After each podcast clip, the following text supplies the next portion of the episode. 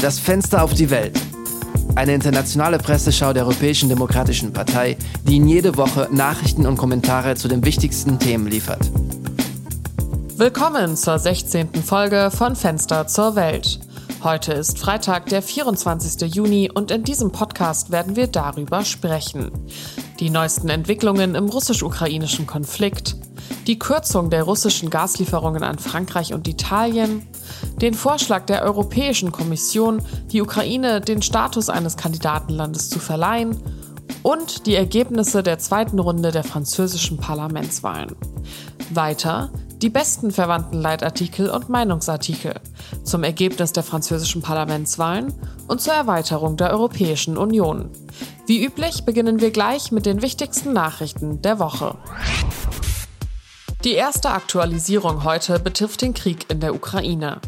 Der Hauptschauplatz des Konflikts ist derzeit Severodonetsk im Osten des Landes in der Region Donbass.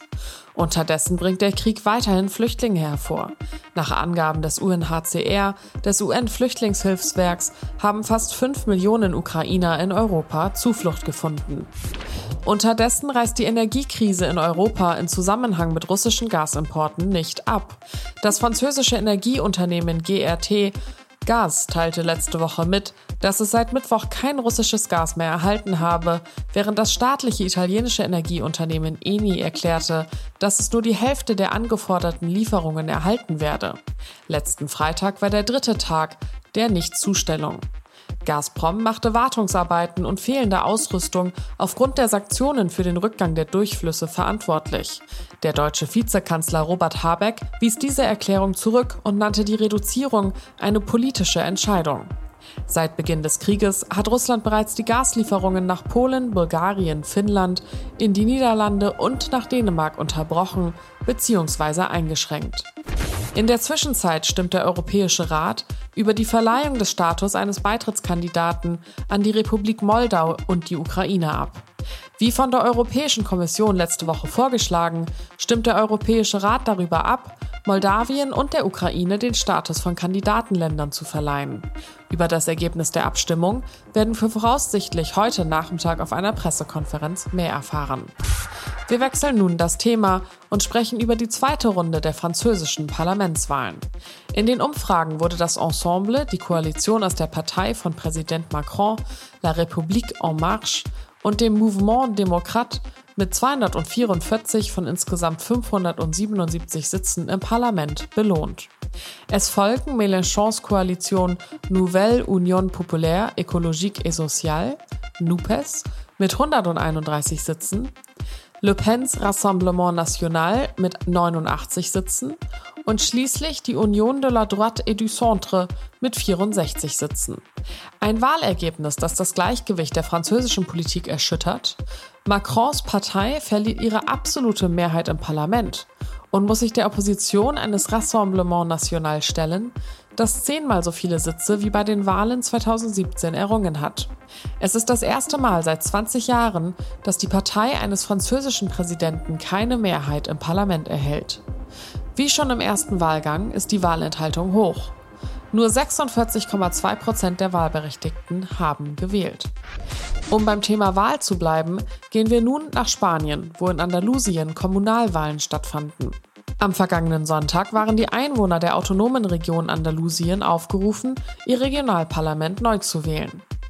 Die meisten Stimmen erhielt die Volkspartei mit 43,15 Prozent der Stimmen, gefolgt von der Sozialistischen Partei mit 24,1 Prozent und der rechtsextremen Partei Vox mit 13,5 Prozent. Wie bei den französischen Wahlen war auch hier die Wahlenthaltung hoch. Nur 55,9 Prozent der Wahlberechtigten gaben ihre Stimme ab. Für das letzte Update des Tages verlassen wir Europa und begeben uns in den Nahen Osten, genauer gesagt nach Afghanistan. Im Laufe der Woche kamen bei einem starken Erdbeben etwa 1000 Menschen ums Leben und mehr als 1500 wurden verletzt. Diese Zahlen sind leider nur vorläufig und werden aktualisiert, da die Rettungskräfte noch immer in den Trümmern nach dem Verschütteten suchen. Zum Erdbeben nehmen wir auch den Kommentar von Janis Lenacic, EU-Kommissar für internationale Zusammenarbeit, humanitäre Hilfe und Krisenreaktion zur Kenntnis, der sagte, in Afghanistan hat sich die schwere humanitäre Krise durch ein Erdbeben weiter verschärft. Es wird geschätzt, dass 270.000 Menschen in den betroffenen Gebieten Hilfe benötigen. Als Reaktion darauf mobilisiert die EU eine erste Soforthilfe in Höhe von eine Million Euro. In dieser ersten Serie von Leitartikeln werden wir einige Reaktionen auf das Ergebnis der zweiten Runde der französischen Parlamentswahlen hören. Der erste Kommentar zu dieser Abstimmung stammt von der spanischen Zeitung La Vanguardia. Für den Journalisten Marius Carol wird Macron das Unregierbare regieren müssen.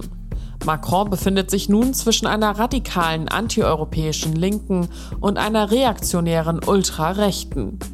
Nach Ansicht des Kolumnisten führt Macron Frankreich seit seiner ersten Wahl mit einer absoluten Mehrheit im Parlament auf Autopilot.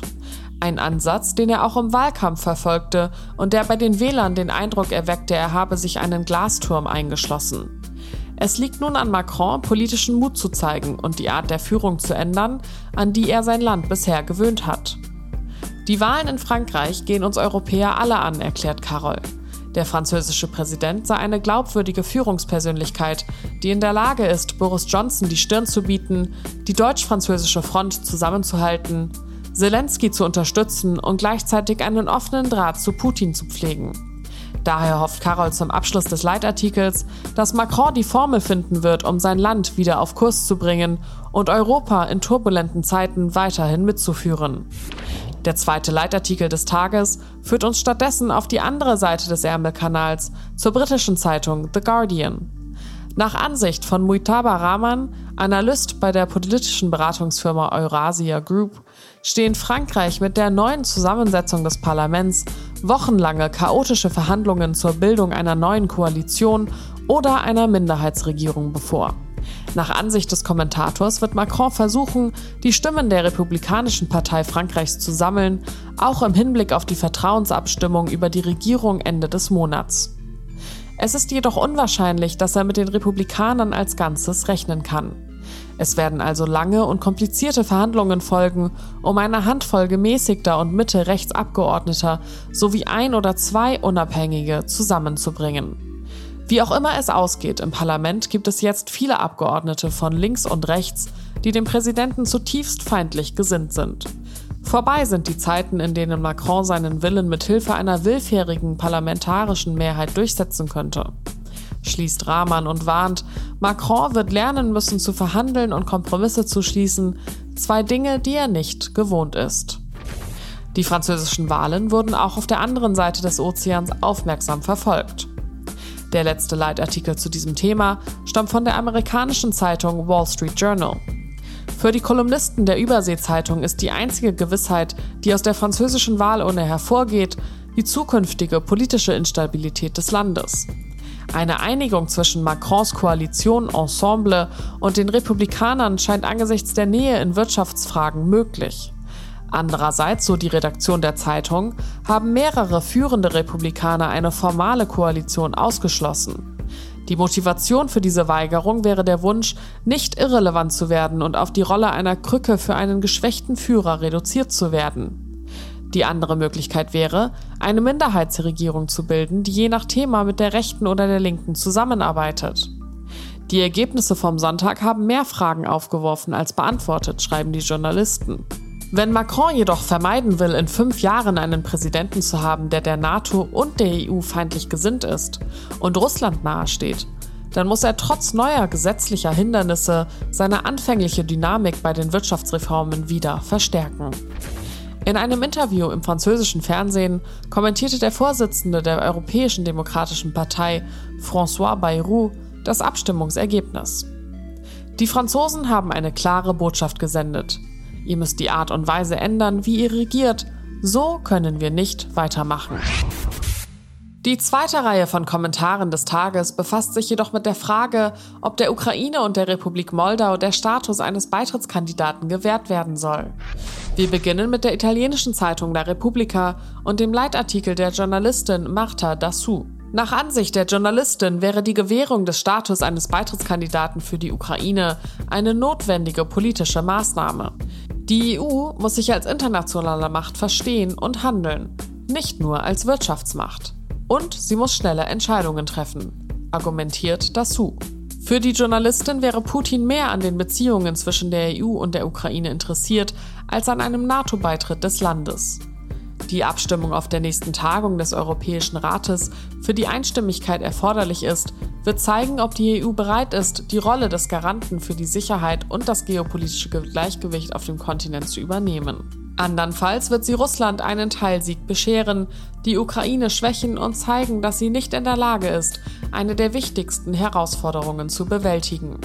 Trotz der Zweifel an der Wahl sei es daher heute an der Zeit, Entscheidungen im Krieg zu treffen.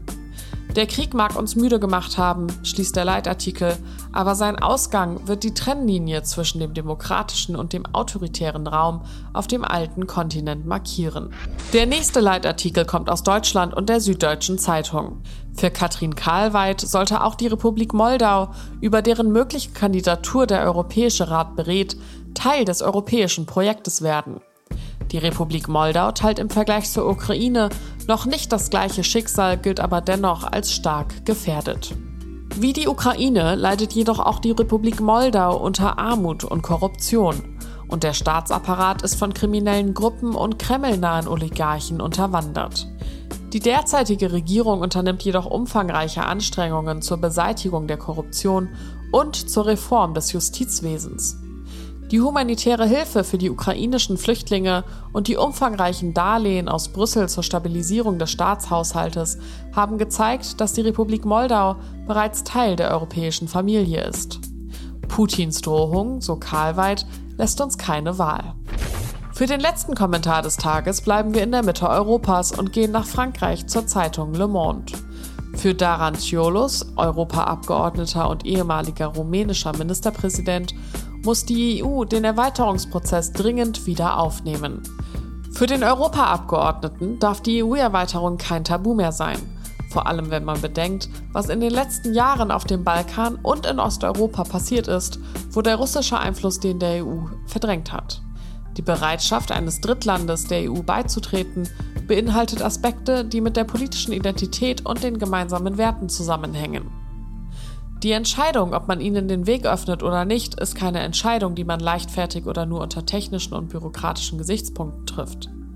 Außerdem, so betont Ciolus, dürfte man nicht vergessen, dass die Union und insbesondere einige Mitgliedstaaten für die Situation in der Ukraine mitverantwortlich sind. Der Ukraine den Status eines Beitrittskandidaten zu verleihen, wäre daher eine Übernahme von Verantwortung durch die EU. Die Erweiterung wird natürlich Probleme bei der Verwaltung der in Europa getroffenen Entscheidungen mit sich bringen, erklärt der Leitartikel, aber deshalb muss der Erweiterungsprozess Hand in Hand mit der Reform der Funktionsweise der EU gehen, wie es die jüngste Konferenz über die Zukunft Europas empfohlen hat. Aber es ist wichtig, so Ciolus abschließend, dass die Erweiterungspolitik wieder die vorherrschende Politik in der Union wird. Wir stehen kurz vor dem Abschluss der 16. Ausgabe der Retrospektive und des Pressespiegels Das Fenster zur Welt. Abschließend möchten wir Sie daran erinnern, dass nächste Woche in Deutschland der G7-Gipfel stattfindet, an dem die Staatschefs Italiens, Frankreichs, Deutschlands, Japans, des Vereinigten Königreichs und der Vereinigten Staaten teilnehmen. Wir werden Sie nächste Woche darüber informieren. Der Podcast wurde diese Woche von Daniele Rutzer zusammengestellt und am Mikrofon saß ich, Lara Büsing. Danke fürs Zuhören und bis nächste Woche.